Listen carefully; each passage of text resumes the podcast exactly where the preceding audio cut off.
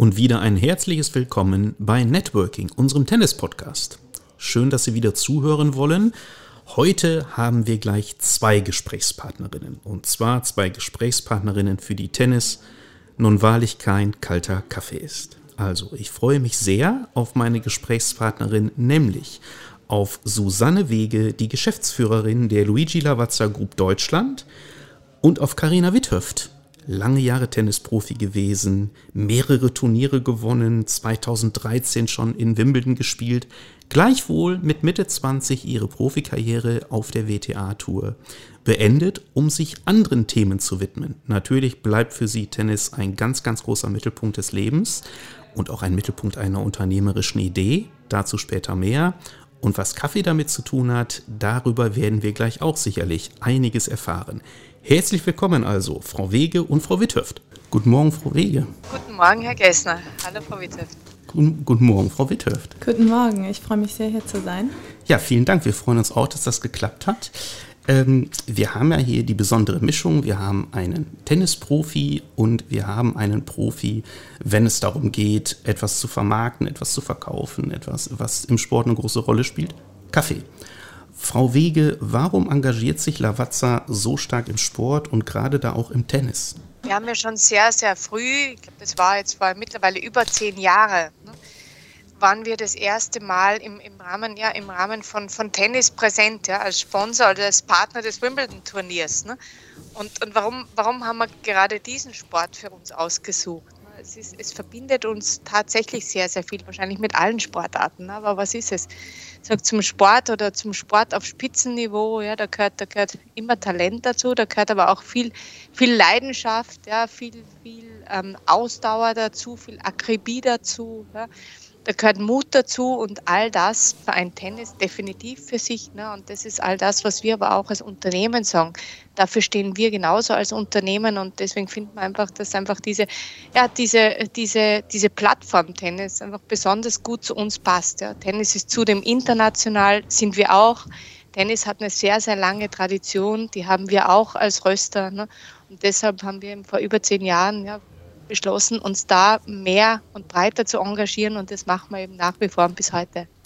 Sie haben sich, Frau Wege, ich glaube, das darf man hier ruhig mal verraten, Karina äh, Witthöft als Gesprächspartnerin gewünscht.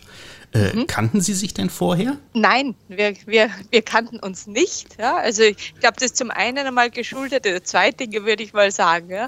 Wenn jetzt die Frau Witthöft nicht hier wäre, würde ich sagen, ich bin eine großartige Tennisspielerin. So traue ich mich das nicht zu sagen. also in dem Sinne, ich verfolge Tennis nicht so aktiv. Persönlich stimmt auch. Ja, also das ist einfach für mich einfach ein schöner Sport, der mir Freude macht. Ja. Also dementsprechend verfolge ich nicht, nicht alles, was rund um Tennis passiert. Und zum anderen, ja, bin, bin einen dicken älter, habe ich gesehen, als die Frau Witthöft. Also sage jetzt mal, auf einer Party treffen wir uns wahrscheinlich nicht. Frau Witthöft, helfen Sie uns vielleicht tatsächlich mal, auch unseren Zuhörern, ein bisschen auf die Sprünge. Ich glaube, man kann schon sagen, äh, Sie waren jahrelang auf der Tennistür unterwegs, bei den wichtigsten Turnieren der Welt, ähm, haben das dann ein Stück weit reduziert. Was ist jetzt Stand der Dinge? Welche Rolle spielt im Moment Tennis für Sie? Was machen Sie eigentlich zurzeit? Also ich habe bis 2019 auf der Profitour gespielt, also auf der WTA-Tour. Ähm, genau, bin dann viele Jahre um die Welt gereist, habe alle möglichen Turniere gespielt. Ähm, habe dann aus verschiedenen Gründen gesagt, ähm, ich lege eine Pause ein, habe mich dann so ein bisschen umorientiert, habe geschaut, okay, was, wo sind meine Interessen, was kann ich machen, worauf habe ich Lust, habe viele Dinge ausprobiert und bin jetzt aktuell tatsächlich in einer sehr, sehr spannenden Phase in meinem Leben, weil ich gerade dabei bin, mich selbstständig zu machen. Ähm. Ich bleibe aber dem Sport erhalten, auch dem Tennissport. Ähm, Genau, es wird äh, eine Art Akademie. Ich bin kein Fan von dem Namen Akademie, also von dem Wort, ähm, aber es äh, beschreibt es halt trotzdem so ein bisschen. Es ist, geht um Tennis, es geht um Yoga, Ernährung, Mentaltraining. Äh, genau, das alles werde ich anbieten. Das klingt sehr spannend. Können Sie da schon ein bisschen mehr verraten? Wann wird das? Wo wird das? Und was wird das noch ein bisschen genauer? Ja, also mit Yoga da habe ich einen neuen Yogaraum. Das ist auf der Tennisanlage Witthöft. Die ähm, ja, kennen bestimmt einige in Hamburg, ähm, vielleicht auch etwas weiter als Hamburg. Ähm, genau, dort ist ein neuer Yogaraum entstanden. Ähm, da haben wir auch sogar schon zwei Stunden gemacht. Ähm, und ganz offiziell gestartet das ganze Projekt. Also wird das Projekt starten in, ich schätze mal so in drei Wochen. Also dann gibt es auch eine Website, die online geht. Ja, sehr spannend. Ja, toi, toi, toi dafür. Ähm, wir befinden uns jetzt ja gerade tatsächlich, kann man sagen, in der Hochphase der Tennissaison. Es läuft alles so ein bisschen an. Die Rasensaison äh, geht jetzt los. Äh, Frau Withoff, wenn Sie jetzt mitbekommen, was sich da so tut, juckt es da nicht doch noch so ein bisschen zu sagen, komm, vielleicht kehre ich doch noch mal zurück auf die Profitour? Oder kann man sagen, ist das ein Kapitel, was auf WTA-Niveau für Sie komplett abgeschlossen ist?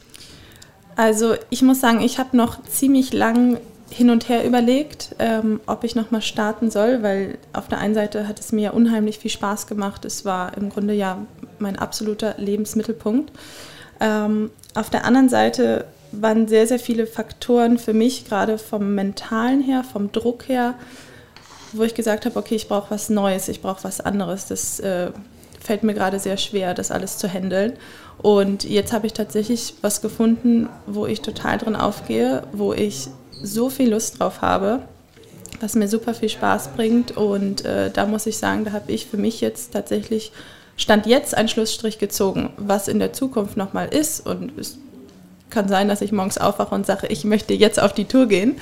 Ähm, ich, ich mag das nicht zu sagen, okay, das wird nicht passieren. Deswegen, ich bin immer offen für alles. Aber Stand jetzt äh, bin ich total happy mit dem, was ich mache. Ich spiele äh, noch Bundesliga, das mache ich zum Spaß. Ähm, genau, und genau so ist es richtig jetzt. Frau Wege, wenn Sie das so hören, Sie haben ebenso charmant dezent gesagt, dass Sie möglicherweise zwei, drei Tage älter sind als äh, Frau Witthöft. Wenn Sie das so hören, dass da eine junge Frau nach einer Tenniskarriere, aus einer Tenniskarriere heraus, sich als Unternehmerin versucht, was, was löst das in Ihnen aus? Finden Sie das bewundernswert? Würden Sie eher sagen, Mensch, mach doch noch weiter ein bisschen mit Tennis? Also ich finde das, find das ganz, ganz, ganz toll. Ne? Wenn, man sich, wenn man sich einfach das, was ich jetzt so höre, ja, was, was Sie sagen, Frau Wittöpf, ne? Sie entwickeln sich ja auch aus einer, aus einer Position ja, der, der Stärke heraus ja, und Sie bewegen sich aus Ihrer Kernkompetenz hinaus, ja, mit der Sie Erfolge hatten und haben, mit der Sie bekannt geworden sind. Ja, und Sie werden Unternehmerin. Ne? Und ich finde, das ist einfach, das finde ich einfach ganz toll, ne? weil ich glaube, es gibt keinen Lebenslauf, der so geradlinig ist. Ne? Und genau das, was Sie auch sagen, ne? den Mut zu haben, seinem Gefühl zu trauen ne? und dorthin zu gehen, wo ich sage, da habe ich jetzt richtig Bock drauf, ne? weil in dem Moment, ja, wo ich dieses Gefühl habe, ja, dann weiß ich auch, ich werfe mich da zu 150 Prozent rein und dann wird das, was ich als nächstes vorhabe, bestimmt genauso erfolgreich werden wie wie, wie, wie ihre Karriere bislang. Also ich finde das echt ganz toll, ne? weil ich sage auch ein, ein Unternehmen, ne? der Pfad eines Unternehmens ist ja auch nicht ganz geradlinig. Und ich habe jetzt versucht, es gerade so ein bisschen auf unser Unternehmen zurückzuführen. Ne? Wir sind Familienunternehmen in der vierten Generation, also über 125 Jahre alt. Ne? Und ich denke damals, als unser Firmengründer, Eigentümer Luigi Lavazza, ähm, einen Gemischtwarenhandel ja, gegründet hat und sich mit Kaffee auseinandergesetzt hat und Kaffee geröstet hat, kann ich mir nicht vorstellen, dass der diese Vision vor Augen hatte, einmal 125 Jahre später ein weltumspannendes Kaffeeunternehmen zu haben. Und ich glaube, auch auf der Wegstrecke hat es vermutlich auch Abbiegungen gegeben, Entscheidungen gegeben ja, oder andere Einstellungen gegeben, die am Schluss uns dahin gebracht haben, wo wir sind. Darum eben auf Ihre Frage, Herr Gessner, wie, wie ich das finde. Ich finde das einfach toll. Ja wenn Sie sich, Frau Witte, einfach jetzt so jung wie Sie sind, einfach so orientieren und sagen, Sie nehmen all das mit, was Sie als Athletin ja, gelernt haben, erfahren haben und, und lassen das jetzt in, in, in, ihre neue, in ihren neuen Weg als Unternehmerin einfließen, weil ich glaube, ganz viel, was man als, als Sportler, als Athlet haben muss, ja, braucht man als Unternehmer wieder. Da fällt mir was ein. Und zwar ist es nicht so, dass mal Andre Agassi ein Testimonial für Lavazza gewesen ist? Ja, ganz genau. Eine sehr starke, sehr starke Persönlichkeit. Also einer der, einer der ersten, ja, mit denen, mit denen Athleten, mit denen wir im Bereich Tennis zusammengearbeitet haben. Und ja, immer noch ein, ein ich sag so, ein Freund, Freund der Familie, ja, ein Begleiter. Und eben starke Persönlichkeit, unorthodox, ja, passt, passt auch auf eine Art und Weise zu, zu uns. Äh, kennen Sie Andre Agassi, Frau ja, Witthöft? Ja, ich habe ihn äh, tatsächlich mal kennengelernt. Ich weiß nicht, ob er sich noch an mich erinnern kann. Ähm, ich kann mich definitiv an ihn erinnern, also an unsere Begegnung. Und zwar war das beim großen WTA-Turnier in Stuttgart. Ähm, und äh, der Hauptsponsor ist ein Autosponsor und da sind wir nach Weisach auf die Teststrecke gefahren. Also es waren ein paar Leute, die ausgewählt wurden, okay. ähm, genau, da auf die Teststrecke zu gehen. Und äh, da war eben dann auch Andrew Agassi mit dabei. Ist er gefahren? Nee, selber fahren durften wir nicht. Da gab es professionelle Fahrer, die das, äh, ja. die, die Autos gefahren haben. Ähm, aber wir sind halt dann mitgefahren, ne? also als Beifahrer. Und äh, genau, wir saßen dann im Fahrdienst zusammen dorthin in einem Auto. Und das fanden Sie, glaube ich, ganz toll, wenn also, ich Ihre Augen so sehe. ja klar, ich meine, Andrew Agassi ist ähm, eine unfassbare Persönlichkeit, ein unglaublich toller Sportler. Ähm, ganz klar. Also wenn man so jemanden mal kennenlernt und ein paar Worte wechselt, ähm, das ist schön. Äh, und spannenderweise, manchmal ist die Welt ja tatsächlich ein Dorf, da hängen die Dinge so eng miteinander verknüpft zusammen. Andrew Agassi ist der Ehemann von Steffi, Stefanie Graf und äh, Steffi Graf wiederum ist die Schirmherrin der Bet 1 Open in Berlin, des großen WTA-Turnieres, was jetzt stattfindet Mitte Juni. Da schließt sich dann also ein Stück weit der Kreis. Ich frage nochmal, Bett 1 Open Berlin, da versucht jetzt Sabine Lisicki, Frau Witthöft, mit ihr haben, waren Sie ja auch jahrelang ein Stück weit unterwegs in der Weltgeschichte auf den Plätzen dieser Welt. Sabine Lisicki versucht eine ganze Menge, um nach wirklich schlimmen Verletzungsproblemen wieder in die Spur zu kommen, möglicherweise den Sprung auf die WTA-Tour wieder richtig gut zu schaffen. Äh, ringt Ihnen das Bewunderung ab? Auf jeden Fall. Ich meine, das ist ein wahnsinniges Durchhaltevermögen, ein unglaublicher Ehrgeiz, der, ähm, der einfach, ja, was man sieht, was sie hat, dass sie es unbedingt möchte und dass, dass ihr Herz immer noch so am ähm, Profi-Tennis hängt. Also deswegen, also absoluten Respekt und ich drücke natürlich die Daumen, dass sie es schafft.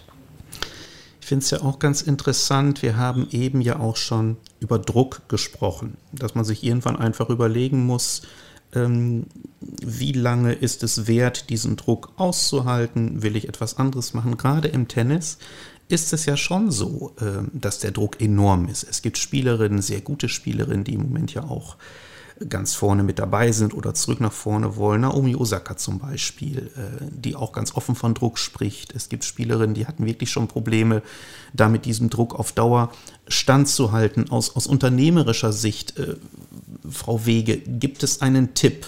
Wie kann ein Profisportler lernen, mit diesem Druck umzugehen?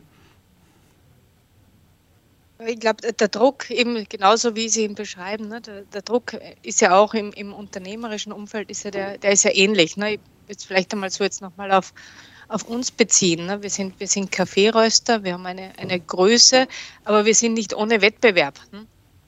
Sind, wir haben genauso den Druck, ja, den, den Sie jetzt, ähm, ja, den man als Athlet verspürt, den verspüren wir auch auf die eine oder andere, andere Art und Weise. Ne? Wenn, man, wenn man Marktführer ist in einer gewissen Kategorie, möchte man das bleiben, möchte man seinen Vorsprung ausbauen. Ne?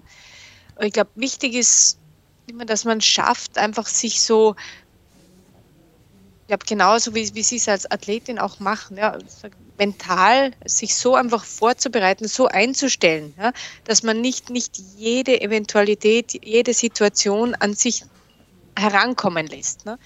Weil am Schluss, sage ich jetzt mal, muss man sich ein, ein gewisses persönlich ein, ein bisschen vor diesem Druck auch schützen ja, und sagen, ich agiere für ein Unternehmen, ich leiste für das Unternehmen das Beste.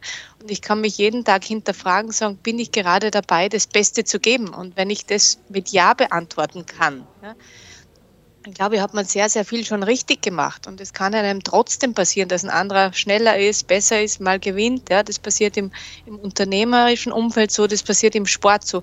Dann ist es so. Ja, aber das ist dieses berühmte halt auch mal hinfallen, ja, Krone richten, wieder aufstehen, weitermachen. Ne?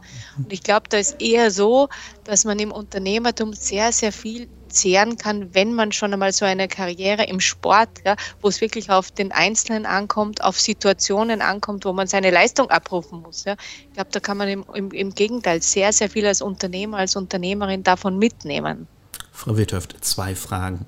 Haben Sie schon einen Kaffeepartner für Ihr Unternehmen? Und B, ich kenne das aus anderen Sportarten noch mehr als aus dem Tennis ein Stück weit, da spielt Kaffee jetzt mal gar nicht markengebunden, da spielt Kaffee einfach eine Rolle. Kaffee ist für Sportler manchmal wichtig. Ich weiß, dass Radsportler, wenn sie eine Pause machen oder auch mal danach, trinken gerne Kaffee. Welchen Effekt hat Ihrer Meinung nach Kaffee auf einen Sportler oder eine Sportlerin?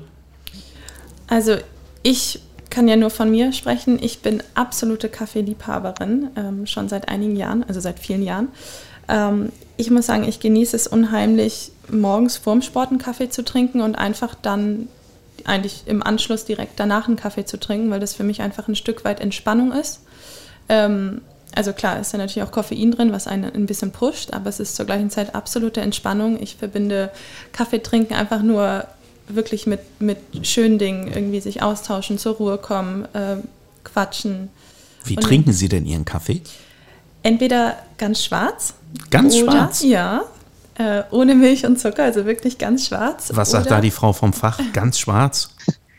Ja, das ist, das ist italienischer Espresso. Ja. Das ist italienischer Espresso. Ist, ist, ist noch nicht ganz typisch deutsch. Also in Deutschland, Deutschland ja, ist ja vorwiegend, ist ja schon gern ein Filterland, ist auch Cappuccino, ist Kaffee Latte. Aber ich sage, mir geht natürlich das Herz auf, wenn ich höre, sie trinken einfach Espresso, so wie es sein soll. Ja, schwarz und heiß. Ich habe aber noch, äh, mein zweiter Lieblingskaffee ist äh, Cappuccino. Mhm. Also genau, einfach Kaffee schwarz, Espresso oder Cappuccino. Von welchen Mengen reden wir da pro Tag? Also Cappuccino kann ich tatsächlich dann nur einen am Tag trinken, das reicht mir. Und ja, einen schwarzen Kaffee, der geht schon häufiger. Also so vielleicht drei bis vier Tassen am Tag. Hat keinen negativen Effekt aufs Einschlafen. Nee, habe ich das, also bei mir nicht. Und bei Ihnen, Frau Wege? Mir geht es ganz genau gleich wie der Frau Withöft. Also bei mir ist, ist schon auch so drei, vier am Tag, drei, vier Espresso am Tag ist schon, ist schon so die Norm. Ich sagen, ich genieße aber einfach auch, auch den Kaffee, genauso wie, wie Sie gesagt haben. Ne? Das Kaffee hat ja, hat ja viele, bedient ja viel. Ja? Einmal ist es wirklich eine schnelle Energie. Wenn ich mir jetzt so vorstelle, in Italien stehe ich an der Kaffeebar, ich trinke einen schnellen Espresso und bin schon wieder weg. Ja? Oder es ist ein, ein soziales Medium. Ja, wenn ich mit einer Freundin auf einem Café, in einem schönen Café sitze, ja, dann einfach diesen Moment, einen Cappuccino zu genießen, mir die Zeit zu nehmen. Das ist eine ganz, ist eine ganz eine andere Rolle des Cafés. Ne? So, ja, so, so kommt halt Kaffee wirklich die Rolle eines sozialen Mediums dazu. Ja, kurioserweise, es gibt ja auch Menschen, die kommen ein bisschen später zum Kaffee, sind also nicht, sag ich mal, mit Kaffee sozialisiert worden und aufgewachsen, Kaffee kriegt ja im Moment auch so ein, wie soll ich sagen, so etwas Ikonisches. Äh, Kaffeebars entstehen allüberall, äh, die, ein, die eine bestimmte Wirkung haben, die als Ort zum Social Network, zum Networking da sein sollen. Es ist, irgendwie ist Kaffee hipper geworden, als er früher war. Würden Sie das bestätigen? Ja, würde, also ich würde es vielleicht jetzt nicht, nicht mit hipper ähm, umschreiben, ne? aber ich glaube, es ist eines, eines entstanden und ist auch sehr gut. Weil Kaffee ist ein, ein Naturprodukt. Ne? Also ein Naturprodukt ist ein Zubereitungsprodukt. Und gerade als Naturprodukt ist auch, ist, ist, ja, ist einmal, ja, ist Kaffee sehr, sehr stark auch von den klimatischen Veränderungen betroffen. Darum, darum sage ich, ist es nur hip, dann würde ich sagen, das ist gut, ja, dass es in aller Munde ist und dass sich jetzt ein Konsument einfach wirklich aktiv mit diesem Naturprodukt, das es ja auch zu schützen gilt, auseinandersetzt. Ne? Und wenn wir es dann schaffen, das wirklich so zu verankern, ne, dass man sagen, dass sich wirklich junge Leute, alle Leute mit der Zubereitung, mit der Entstehung von Kaffee beschäftigen ne, und sich daraus ein Handwerk mehr und mehr ergibt, die das Baristi oder Coffeeshops entstehen, ne, dann sind es einfach alles Plattformen, ja, die einmal die einmal, finde ich, zum Genuss einladen, die aber zum anderen auch wirklich darauf aufmerksam machen, ne, dass es sich hier einfach ähm, um ein sehr bedrohtes Naturgut handelt, dass es, schützen, ja, dass es auch zu schützen gilt ja, und dass es zu erhalten gilt. Weil wenn Sie einfach jetzt einen ganzen Exkurs hat, jetzt vielleicht gar nicht so direkt mit dem heutigen Talk zu tun, aber wenn man sich jetzt vorstellt, der Klimawandel, so wie, sich, so wie er sich jetzt darstellt, ja, setzt sich fort. Mhm. Dann haben wir in 2050 nur mal einen Bruchteil der Kaffeeanbaufläche zur Verfügung, ja, die es heute gibt. Sprich, jeder von uns, der heute Kaffee genießt, so wie Sie auch gesagt haben, Frau Witthöft, drei, vier am Tag, es wird dann entweder sehr teuer und einfach das Produkt ist nicht mehr da. Also insofern finde ich es einfach schön, dass sich sehr viele Menschen mit der Kategorie beschäftigen, auseinandersetzen und einfach dem Produkt, einfach dieser, ja, was dieser Kategorie eine, eine Ikonenhaftigkeit geben. Ne? Weil ich glaube, das macht uns einfach sensibler im Umgang. Ja, aber es wirkt ja dann auch ein Stück weit tatsächlich bedrohlich oder zumindest besorgniserregend.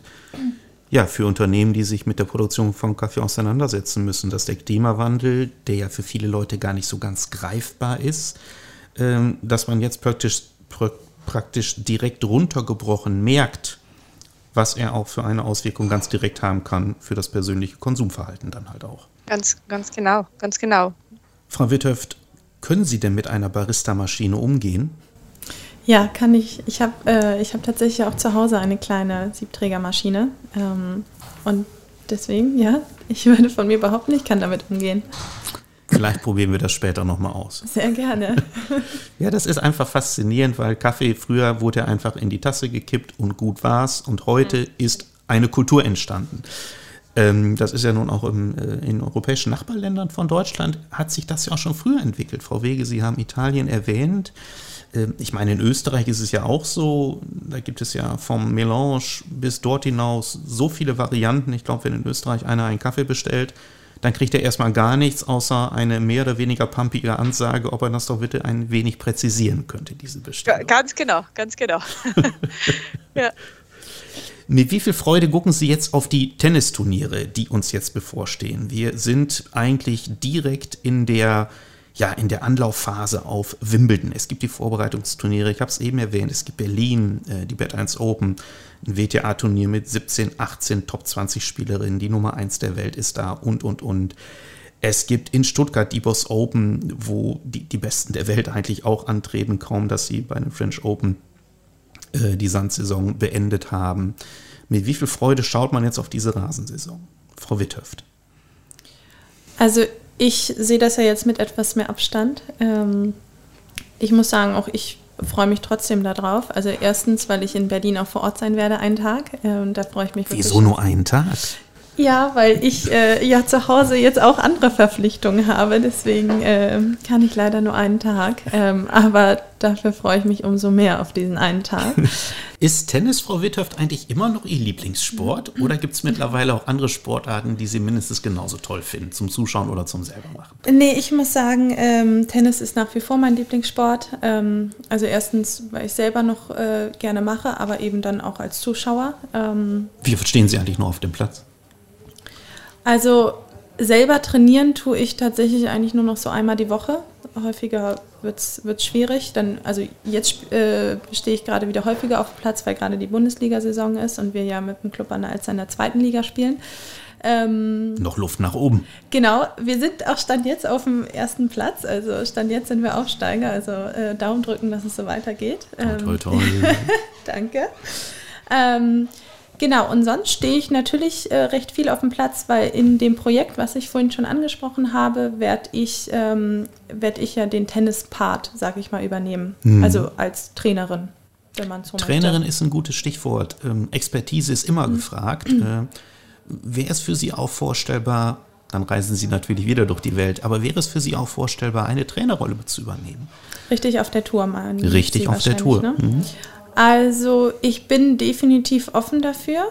Ähm, das kommt immer ein bisschen drauf an, würde ich sagen. Also ich schließe es auf jeden Fall nicht aus. Es ist, ähm, es ist auf jeden Fall was Interessantes. Ähm, aber ich kann mir mindestens genauso gut vorstellen, äh, quasi dann die ganze Zeit vor Ort zu sein und hier in Hamburg zu sein.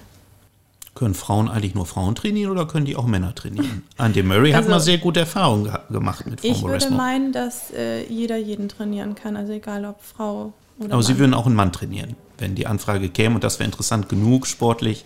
Wenn die Anfrage käme, es interessant wäre, es alles passt, äh, würde ich das auch tun, ja. Wer ist im Moment äh, Ihre Lieblingsspielerin, Ihr Lieblingsspieler? Wo schauen Sie besonders gerne zu? Wo sehen Sie richtig viel Potenzial? Wo sagen Sie drauf achten, da kommt noch was? Was heißt, da kommt noch was? Ich muss sagen, ich äh, finde Alcaraz unglaublich. Ich habe ihn tatsächlich eigentlich jetzt erst bei den French Open mal ein ganzes Match von ihm gesehen. davor habe ich immer nur von vielen gehört und alle haben mich so gefragt, ja, hast du Alcaraz spielen sehen? Und ich so, nee, habe ich verpasst. Und äh, deswegen war ich jetzt ganz happy, dass ich ihn mal spielen äh, sehen habe. Und ich war also unglaublich, dieser Mann. Ähm, also von ihm bin ich total begeistert. Warum? Ähm, weil er, ich finde, dass er eine etwas andere Art hat, noch zu spielen als die anderen. Er steht im Herrentennis, finde ich, sind viele halt sehr weit hinter der Linie. Er steht, also er klebt quasi an der Linie, ähm, nimmt dem Gegner so viel Zeit, spielt so variabel mit seinen Stops. Ähm, die Vorhand ist brutal schnell. Ähm, ja, also ich, ich muss sagen, ich bin äh, tatsächlich ein kleiner Fan geworden von ihm. Ähm, und bei den Damen muss ich sagen, also ist etabliert, finde ich aber tatsächlich einfach Naomi Osaka, eine äh, für mich sehr faszinierende Spielerin. Ähm, also klar, ich äh, bin auch tatsächlich ein Fan von Williams ähm, als Beispiel, aber äh, Osaka ist zurzeit ähm, fasziniert sie mich nicht nur als Tennisspielerin, sondern als Persönlichkeit, ähm, weil sie eben mit ihren äh, mentalen Problemen quasi an die Öffentlichkeit gegangen ist. Was ich finde, in der heutigen Zeit so ein großes und wichtiges Thema ist, was, ähm, was häufig einfach ein bisschen zu kurz kommt oder nicht genug Beachtung äh, bekommt, finde ich. Aber ist auch ein Teil, weil man irgendwie nicht darüber redet, nicht darüber reden möchte, weil es irgendwie ein unangenehmes Thema ist. Und, und scheinbar sind Frauen da mutiger als Männer, weil zumindest im Tennis fällt schon auf, dass Frauen sich da in den letzten Jahren ja offener geäußert haben. Ja, das kann sein. Ist halt die Frage, ob Männer allgemein vielleicht nicht ganz so stark von, sage ich mal, Ängsten, Unsicherheiten, Unsicherheiten betroffen sind wie Frauen. Das weiß ich nicht. Das kann sein. Ähm, ich ja. weiß das auch nicht.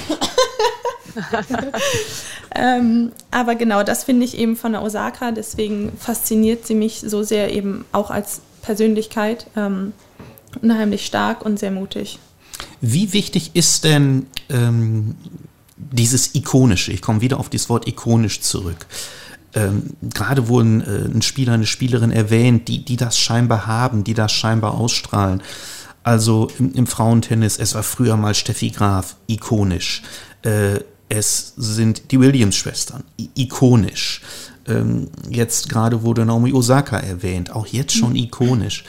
Ähm, wie wichtig ist das tatsächlich auch für die Wahrnehmbarkeit einer Sportart, dass vielleicht auch gerade bei den Männern, wenn die Zeit der großen drei, Federer, Nadal, Djokovic jetzt irgendwann mal äh, zu Ende geht, dass da etwas Ikonisches nachkommt. Wie wichtig ist das? Was würden Sie sagen, Frau Wege? Ich würde wahrscheinlich, so jetzt mal laienhaft sagen, für den Sport an sich ne, sind, sind Charaktere ja, oder Ikonen in Klammer, glaube ich, schon wichtig, ne, weil die tragen ja diesen, die, die, die tragen ja diesen Sport mit. Ne. Ich denke, wenn ich jetzt so überlege, ne, hätte es Agassi in der Form nicht gegeben, ja, dann wäre vielleicht äh, Tennis nicht ein Stück weit unkonventioneller geworden. Ja. Und, mhm. und ich glaube, das ist, oder die, die Williams-Schwestern, ne, sagt, jede, ich glaube, jeder Athlet, jede Athletin drückt ja der Sportart auf eine gewisse Art und Weise auch einen Stempel auf und definiert einfach auch diesen Sport mit. Darum denke ich schon, ja, dass, dass der Sport auch von den, nicht nur auch, sondern insbesondere von diesen Ikonen auch lebt. Ja. Weil ansonsten wäre es, ist eine Plattform. Ja. Also ich glaube schon, ja, dass unterschiedliche Persönlichkeiten jeder Sportart einfach einen Stempel aufdrücken. Ja. Darum glaube ich, auf Ihre Frage ist es wichtig, dass jede Sportart seine Ikonen hat. Ich denke, also ich denke schon, ja, als Laie. Oder als Zuschauerin, so muss ich sagen. Ja, als Zuschauerin denke ich schon. Ja.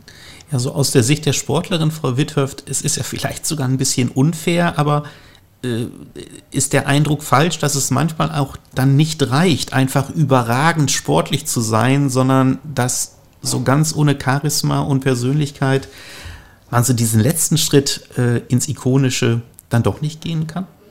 Ich glaube ja. Also ich denke, das ist aber jetzt nicht nur im Sport so, sondern überall im Leben. Ähm, also der Erfolg allein, ich glaube, dass der einfach nicht reicht. Ähm, also ja, für einen, einen gewissen Teil definitiv, aber um jetzt als Ikone bezeichnet werden zu wollen oder eben irgendwie was, was Besonderes zu haben, woran sich die Leute erinnern oder dass sie so sein wollen wie, wie du. Das, ähm, glaube ich, kriegt man nur mit einer sehr starken Persönlichkeit hin.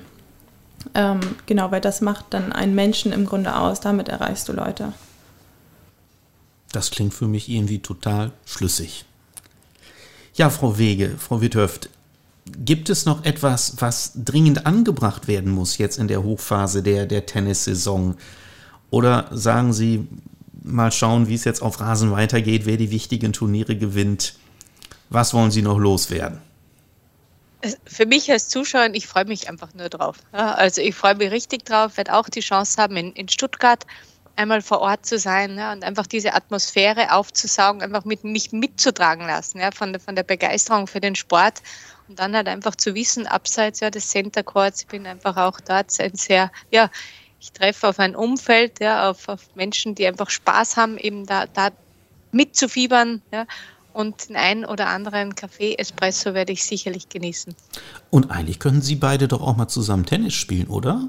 Ja, oh Gott, ich fürchte mich. Ich, ich gebe dann den Stuhlschiedsrichter, das Einzige, was ja, ich mir zutrauen würde. Ja, Sehr bitte, gerne. Ja, bitte. Ja, bitte. Ich glaube, wir machen so, wir, wir, wir, spielen einmal Tennis und einmal darf ich Sie einladen, dann zu uns in unser Trainingscenter, Ihre, Ihre Expertise im Bereich ja, Kaffee, Kaffee zu machen. Sie haben ja eine Siebträgermaschine, kommen Sie gerne mal vorbei, frischen Sie Ihre Kenntnisse auf, lernen Sie von den Besten hier auch. Das, äh, das klingt sehr gut.